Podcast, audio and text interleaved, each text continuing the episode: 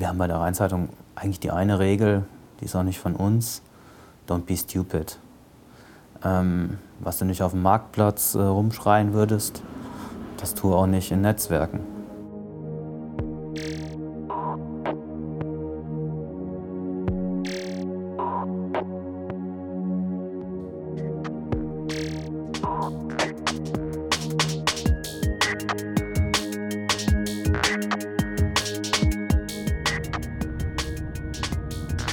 Morgens zur Arbeit fahre, dann habe ich zu Hause schon mal geschaut, was in der Nacht an die Rheinzeitung getwittert wurde, was in der Nacht der Rheinzeitung an die Pinnwand geschrieben wurde, welche Tweets es mit Links zur Rheinzeitung gibt und habe vielleicht auch schon äh, einen Text selbst online gestellt und verbreitet.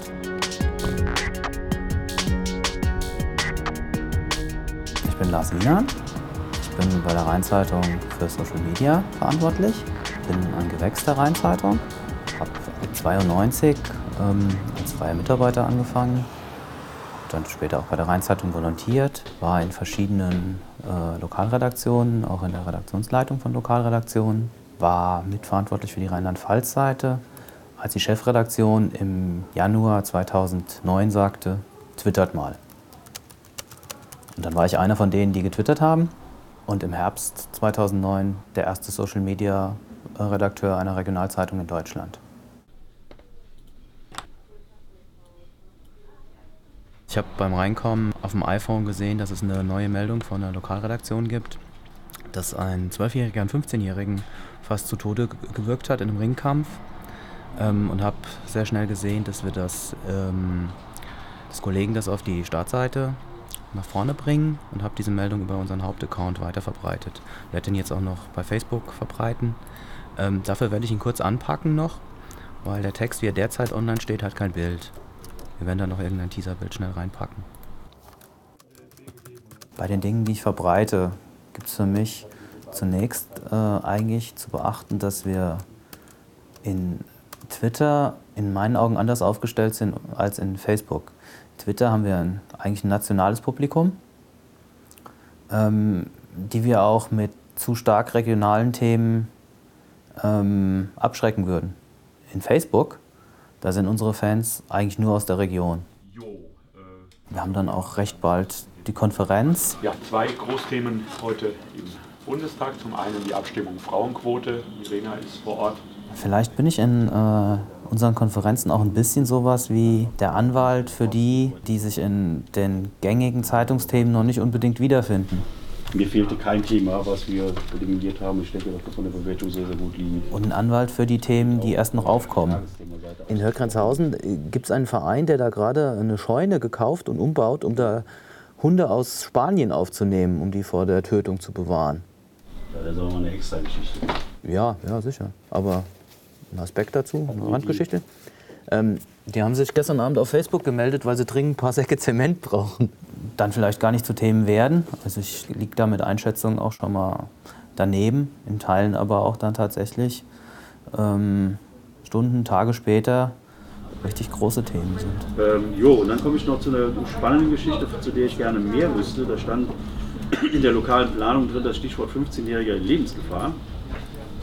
Ich äh, habe jetzt allmählich so ein paar Hintergründe auch vom Lars bekommen. Also eine, eine, ein, ein, ein, Ringkampf in Lonnig, äh, angefeuert von weiteren Jugendlichen, der äh, dazu führte, dass äh, einer der Kontrahenten dann fast gestorben wäre. Das interessiert mich sehr. Während der Konferenz kam eben eine Direktnachricht von einer Dame aus Koblenz, die ich kenne, die hat gesehen, dass ich den Beitrag zu dem Zwölfjährigen, der den 15-Jährigen fast zu Tode gewürgt hat, gepostet habe. Und die gibt mir den Hinweis dazu, dass in diesem Ort äh, Jugendkriminalität ein ganz großes Problem sei. Hat mir jemanden genannt, der mehrfach Opfer wurde, der aber keine äh, Anzeige erstattet hat, aus Angst vor Repressalien und will jetzt versuchen, zu dem Kontakt herzustellen, dass er uns vielleicht anonym irgendwas noch erzählt. Es ist ganz klar so, dass uns soziale Netzwerke jeden Tag an irgendwelchen Stellen besser machen. Sie machen uns entweder schneller, weil wir früher was erfahren, oder ähm, sie korrigieren Fehler, sie korrigieren Einschätzungen. Da draußen sind so viele Menschen, die zu so vielen Themen ähm, Experten sind, die sich dann auch zu Wort melden. ähm, die Ergänzungen liefern. Wir profitieren jeden Tag davon. Das, was ich tue, ist natürlich in manchen Teilen auch ähm, fast eine Belästigung für Kollegen. Ja, hallo, hier ist der Lars, wunderschönen guten.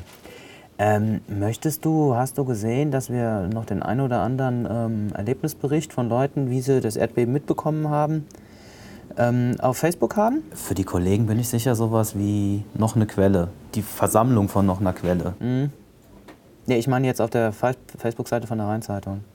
Also es gibt äh, 35 Rückmeldungen äh, von Leuten, die gesagt haben, ich habe es gemerkt, ich habe es nicht gemerkt, ich habe es so gemerkt. Das sind dann zum einen wirklich Hinweise, die Lokalredaktionen helfen, die Kollegen auch hier helfen. Ja klar. Wo wir Dinge eben also früher erfahren, wo wir Dinge erfahren, die wir sonst gar nicht erfahren hätten. Zum anderen sind das aber auch äh, ja, ja, ja. eine weitere Störung im Ablauf. Und nicht immer ist auch ein Hinweis unbedingt so, dass daraus am Ende was äh, rausspringt. Manchmal puppt sich sowas auch als Luftnummer. Okay, alles klar. Bedien dich. Okay. Kein Ding, ciao. Der ein oder andere Kollege hat sicher schon mal das Gefühl gehabt, jetzt kommt auch noch wieder der Wienand mit irgendwas.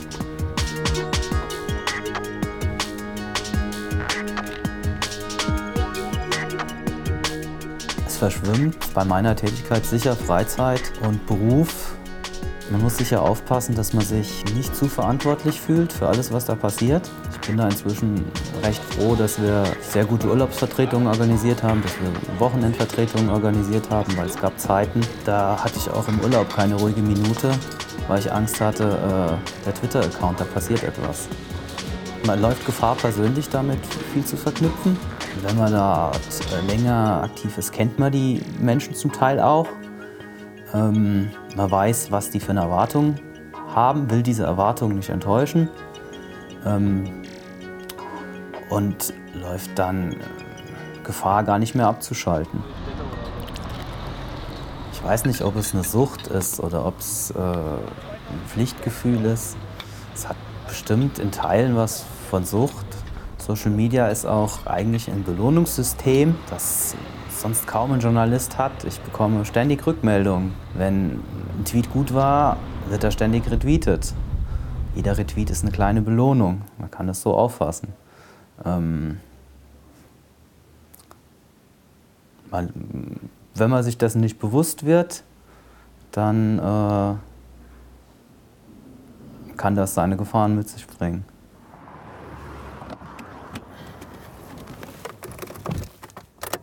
Es ist durchaus so, dass ich relativ wenig rauskomme. Die allermeisten Recherchen, die ich mache, lassen sich eben auch vom Computer machen. Über Telefon im Zweifelsfall dann auch noch oder über Videochat. Hier und da lasse ich es mir dann nicht nehmen. Dann sehe ich auch zu, dass ich nochmal rauskomme.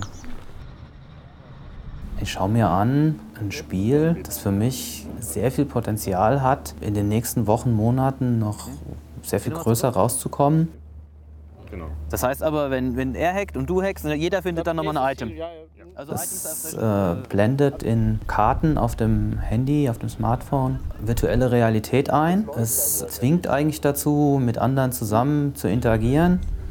Und ich glaube, äh, es steckt für Google noch einiges an Potenzial in ganz vielen Gebieten darin. Google Spiel, Google Plus wird wahrscheinlich gut miteinander verbunden sein. Ich muss aber ehrlich gestehen, das war das erste Mal, dass ich Google Plus benutzt habe. Das ist für mich ein spannender Punkt. Ich glaube, äh, dass sehr viele ja. so zu Google Plus kommen. Und ähm, das, das macht es für mich auch interessant. Also, was ihr für Einschätzungen ja. habt, was das, was das alles noch nach sich zieht. Die Menschen, auf die bin ich gestoßen über Google Plus, wo es eine Gruppe gibt, in der die sich organisieren. Genau, wenn du hinten durchguckst, super. Ähm, in diese Gruppe habe ich äh, mich gemeldet und gefragt, ob wir uns mal treffen können. Die waren sehr erstaunt, dass äh, ein Journalist von dem Thema schon Wind bekommen hat ähm, und waren auch sehr erfreut, dass Interesse daran ist.